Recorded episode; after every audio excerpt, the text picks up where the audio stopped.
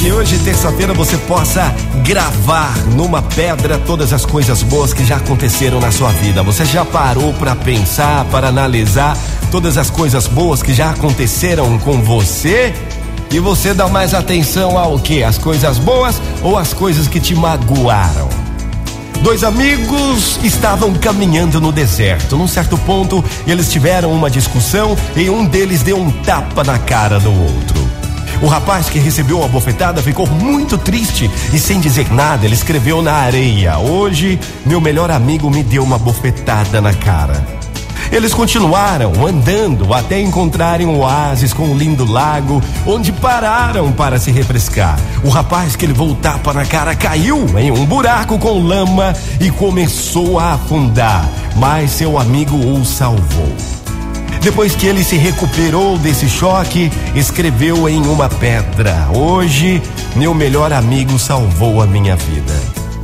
Curioso, o amigo que bateu nele e o salvou também perguntou: Meu amigo, quando eu te dei um tapa, você escreveu na areia.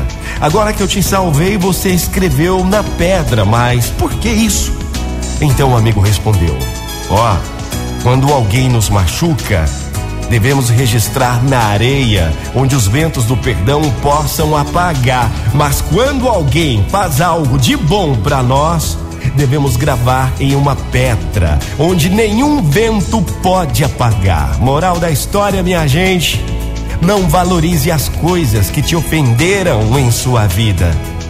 Deixe para lá grave na areia onde o vento possa apagar. Valorize as coisas boas que aconteceram em sua vida e registre tudo numa pedra onde o vento jamais vai apagar. Bom dia com alegria! Motivacional Vox, o seu dia melhor. Lembre-se, lembre-se, somente as coisas boas vão te fazer bem, vão te fazer feliz. Dê atenção às coisas boas que já aconteceram.